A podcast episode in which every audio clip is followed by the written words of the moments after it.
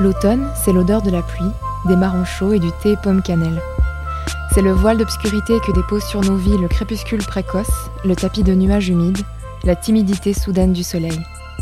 Et cette année, l'automne, c'est aussi le retour de l'incertitude, le chapitre 2 de la crise sanitaire, une saison qui s'annonce rythmée par de nouvelles mesures et de nouvelles habitudes à digérer. Alors promis, dans cet épisode, on ne vous parlera pas de virus, ce mot sera d'ailleurs interdit pendant toute la durée de cet enregistrement. Mais depuis que nos montres se sont recalées sur l'heure d'hiver, en cette année 2020 très particulière, on a pensé que les fameux concepts nordiques du Huge, du Cozy et du Gemütlichkeit vont s'avérer plus utiles que jamais.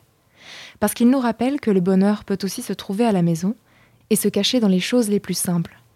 Alors dans cet épisode spécial, on va vous lister quelques recettes du bonheur, des habitudes à appliquer au quotidien pour rendre la vie un peu plus douce et bien sûr, le but ne sera pas de toutes les tester, mais de choisir celles qui vous parlent, celles qui pourraient vous faire du bien dans l'immédiat.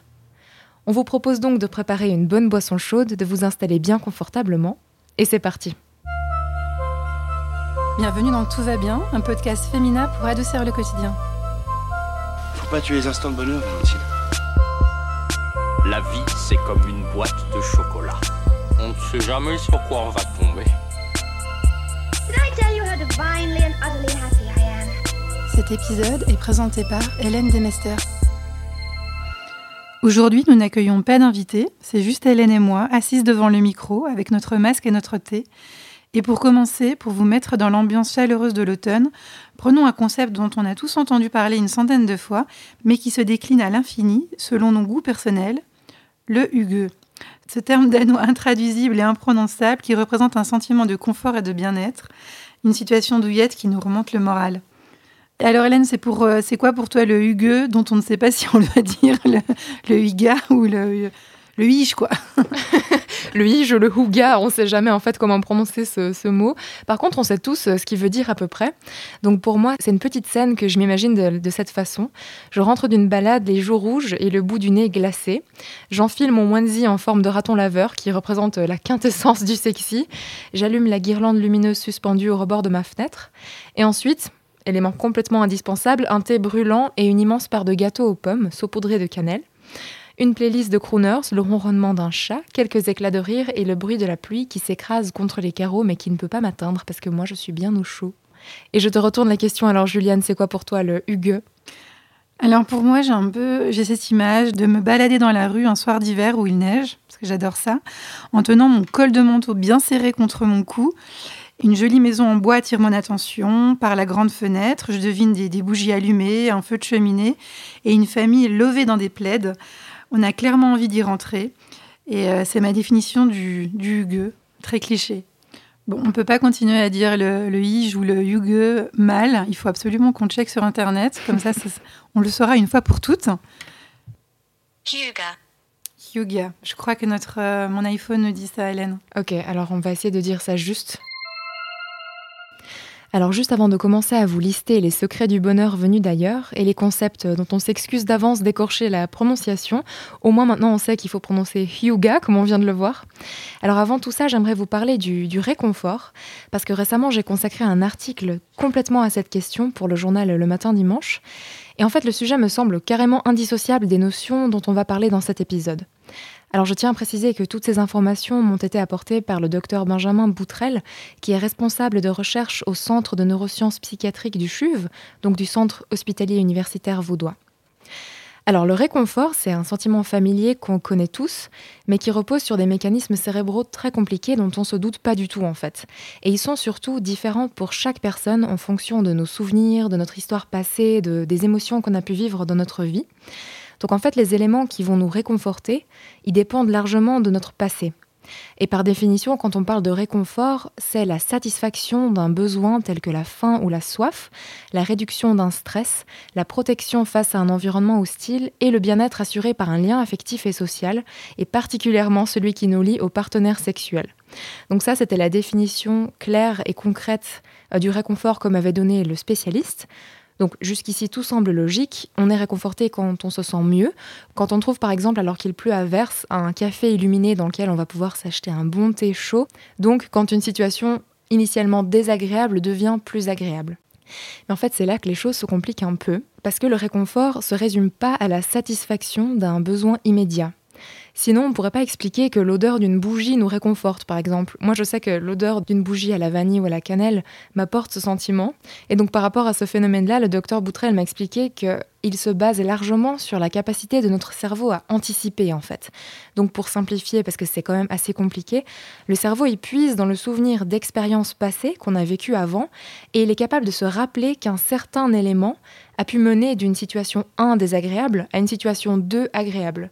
Donc c'est pour cette raison que l'idée la simple idée de la source du réconfort, bah, elle peut déjà être suffisante pour stimuler le sentiment de réconfort. Donc par exemple, quand on sent l'odeur d'un café, bah, rien que l'idée des bienfaits que va pouvoir apporter cette boisson est suffisante pour que notre cerveau les anticipe et qu'on se sente déjà bien ou mieux avant même d'avoir bu notre café. Donc le réconfort se trouve dans l'anticipation du plaisir et pour certaines personnes, presque plus que dans le plaisir lui-même. Et ce mécanisme, bien sûr, là, je l'ai vraiment résumé, hein. j'ai seulement cité les informations vraiment de base que m'a donné le, spécialiste, parce qu'en plus, c'est un mécanisme qui n'est pas identique pour tout le monde. Il y a des personnes qui vont tirer plus de plaisir de l'instant T, vraiment le moment où ils vont trouver euh, la source même du réconfort, et pour d'autres personnes, ça va plus être dans cette anticipation. Alors je sais que moi, c'est mon cas, et c'est pour ça aussi peut-être que je collectionne les bougies parfumées, mais je me suis dit que ce serait intéressant de vous parler de ça, parce que peut-être que ça peut vous aider à comprendre pourquoi certains certaines odeurs, certains sons, certains lieux ou certaines situations peuvent déjà vous réconforter.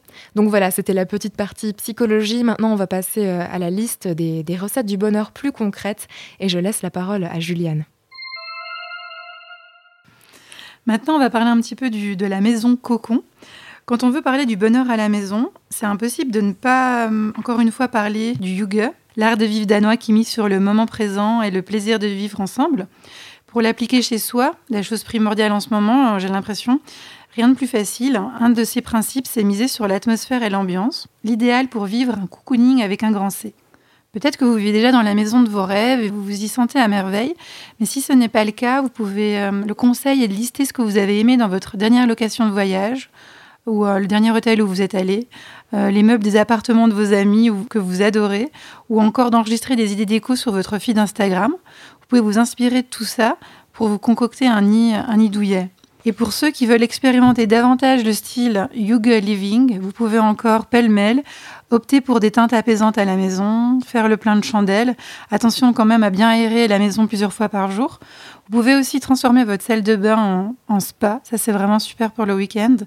Euh, vous pouvez encore créer un coin lecture, un indispensable selon la rédaction de Femina. Euh, une source de chaleur cosy. Donc, par exemple, ça, c'est avec un, petit fauteuil sympa avec un plaid dessus. Vous pouvez également vous trouver une literie douillette. Depuis combien de temps n'avez-vous pas changé votre housse de couette? Réfléchissez-y. Et puis, pour terminer cette partie sur la maison, j'aimerais mentionner un mot. Je m'excuse d'avance pour mon accent, mais les Allemands utilisent le mot Heimat pour un sentiment profond, pour un lieu auquel on a un fort sentiment d'appartenance. Pour moi, je pense que ça serait la, première maison où j'ai grandi. C'était une, ferme à la campagne. Et à vous de trouver la vôtre. Alors toutes les idées de Juliane vous ont sûrement donné envie de vous rouler en boule dans le canapé et de plus bouger avant le lundi de Pâques. Mais il y a aussi beaucoup de bonheur à cueillir dehors, même en hiver. Et je dirais même surtout en hiver quand il fait un peu plus sombre, puisqu'on a besoin d'un minimum de 30 minutes d'exposition à la lumière du jour pour recharger un peu nos batteries de vitamine D. Alors au Danemark, quand on parle de Hugo, le but c'est pas d'hiberner sous un plaid tout l'hiver. Sans parler de s'inscrire à des marathons ou de se lancer dans le crossfit, on fait très simple, c'est un peu ça la philosophie du Hugo, c'est de se ramener à l'essentiel. Donc une balade, un mini footing de 15 minutes ou même un petit tour du quartier pour s'aérer l'esprit. Alors ça c'est un conseil que vous avez déjà entendu des centaines de fois, j'en suis sûre, mais quand on réussit vraiment à l'intégrer à sa routine, elle fait une vraie différence et on revient de ce petit bol d'air frais avec une nouvelle énergie, ça fait vraiment du bien. Quelque chose qui est assez semblable, c'est en Belgique, on a l'équivalent du Hugo, c'est le mot gezellig. Euh, les balades, elles sont très importantes dans ce pays, comme il fait souvent très froid, et euh, ça il faut pas trop le dire, mais il pleut quasi tout le temps, on mm. utilise une expression qui se traduit littéralement par prendre un nez de fraîcheur, et on dit en flamand euh, un frisseneus nehmen. Et ça signifie de mettre les pieds dehors, peu importe le temps, qu'il vente, qu'il neige, qu'il grêle, qu'il pleuve. Et seulement ensuite, quand on a fait quelques pas dehors dans le froid, on a le droit de s'installer sous un plaid avec un thé ou un spéculoos et de vraiment se faire plaisir. Et tout ça, ça, décuple en fait le bonheur qu'on ressent quand on peut enfin se mettre bien au chaud. Et dernière idée, c'est qu'en Norvège, on parle aussi de prendre l'apéritif dehors ou de simplement boire euh, une boisson chaude à l'extérieur avec le mot utepils, que je m'excuse d'avoir écorché parce que je suis sûre que je l'ai écorché. Donc de base, il s'agit de boire une bière avec des amis en extérieur, mais on peut faire pareil avec du vin chaud qu'on infusait soi-même dans la cuisine. C'est très facile, on peut euh, simplement s'acheter des, épices infusées comme un thé, puis ça fait du vin chaud, ou même bah, justement un thé, un peu comme quand on parcourt un marché de Noël par exemple, ou alors même une balade dehors avec un thermos bien chaud dans notre sac à dos, ou simplement euh, un thé euh, qu'on boit dans le jardin quand deux rayons de soleil apparaissent et qu'on a besoin de recharger nos batteries de vitamine D. Parlons un petit peu de, pause maintenant. Une baisse de régime au boulot, en télétravail. L'idée, en fait, c'est d'appuyer justement sur pause en s'inspirant du lagome suédois et de, son, de sa pause café qu'on appelle Fika. C'est quasi une institution chez eux au travail. Et puis le but, c'est de nouer des liens avec ses collègues. Le concept, idéalement, c'est de ne jamais faire sa pause seule et de préférence avec ses chefs. Alors attention à l'accent, avec des cannelbulars, si je le dis avec l'accent français. Vous savez, c'est des escargots briochés à la cannelle recouverts de sucre. Alors certes, nous, on n'a peut-être pas ça, mais euh, voilà, on peut toujours le faire avec des croissants ou des biscuits. Et puis, euh, même si on est en télétravail, le faire via une petite vidéo. Et puis bon, c'est peut-être pas miraculeux comme remède anti-burnout, mais puisque se mettre la gomme, c'est redécouvrir les joies simples du quotidien, on veut bien y mettre du sien. Et puis aussi, dans la notion de pause, on peut euh, penser au concept du, Nixon qui est néerlandais. C'est l'art de ne rien faire. Donc là, on cultive l'oisiveté de façon consciente et positive afin de se régénérer efficacement, comme le font régulièrement les Hollandais. Voilà, ça c'est un concept à tester le week-end et en vacances, comme, euh, comme vous imaginez bien. Et puis plusieurs études ont également démontré que des instants d'oisiveté étaient très bénéfiques pour le système immunitaire, la créativité et le bien-être en général. Donc on fonce. Et puis on avait parlé du Nixon sur femina.ch et j'ai noté cette euh, citation du psychologue Julien Borloo. La réussite, que cela soit dans le business, le sport ou la vie en général, est une question de timing et de rythme. Si vous êtes constamment en train de produire, vous n'avez plus de temps pour la réflexion, pour penser à de nouveaux projets ou faire le bilan de vos actions, afin d'évaluer si vous allez dans la bonne direction. Voilà, je trouvais que c'était une phrase à méditer.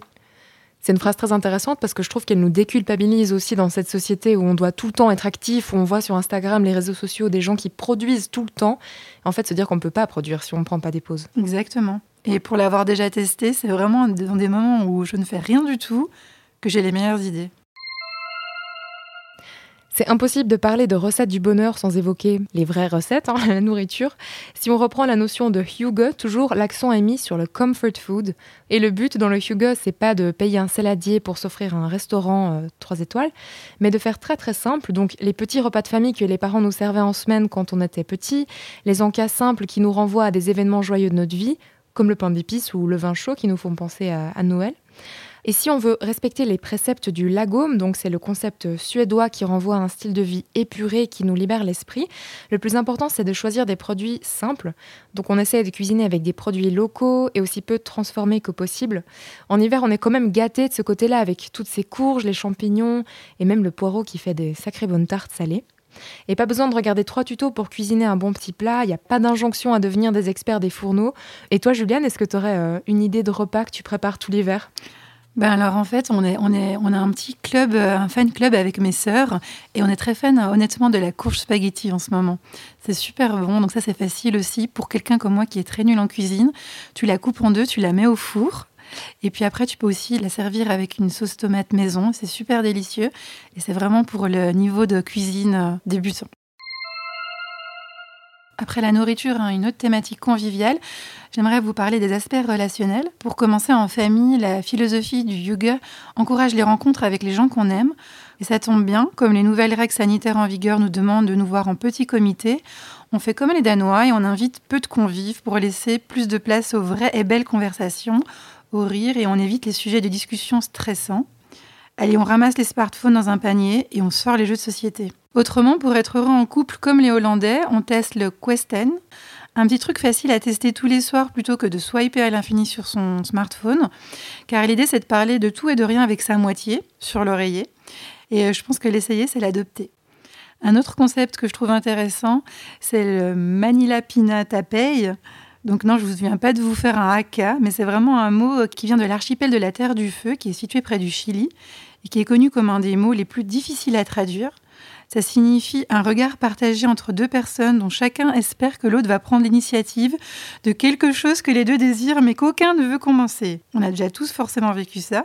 C'est comme quand on est assis sur le canapé avec notre euh, moitié ou avec un ami et que tous les deux veulent aller chercher un deuxième bout de gâteau et qu'on se regarde mais que personne n'ose vraiment faire le pas. C'est ça. C'est ce regard un peu complice. euh, Mais ça pourrait être aussi je te regarde, tu me regardes et aucun de nous deux a envie de faire la vaisselle. Sans transition aucune, il y a aussi le dadiri d'une langue aborigène d'Australie qui se définit par un acte spirituel profond d'écoute réfléchie et respectueuse. En fait, c'est d'apprendre à mieux écouter l'autre. Donc c'est vraiment aussi un, un concept inspirant. Il y a aussi l'ilunga d'une langue congolaise qui se traduit par être prêt à pardonner une première fois, tolérer une deuxième fois, mais jamais une troisième fois. Donc ça, c'est un concept hein, aussi pour se protéger et mettre des limites euh, dans plein de domaines de la vie. Puis on a repéré aussi un dernier concept, plutôt à appliquer entre amis, qui est un- plus qu'un mot qu'un concept, qui est le babel, qui signifie conversation animée, où chacun peut papoter librement, parfois pendant des heures, même par téléphone. Les appels avant WhatsApp, en somme, idéal quand on a un coup de blues. Et ce qui est drôle, c'est que c'est un verbe aussi. C'est babble. Je babble, tu babbles. Donc on se babelle plus tard, Hélène. Voilà. Exactement. On va s'arrêter là parce que ça fait déjà une sacrée liste de mots et de concepts à adopter. Merci beaucoup à tous nos auditrices et auditeurs pour leur écoute lors de cet épisode pas comme les autres.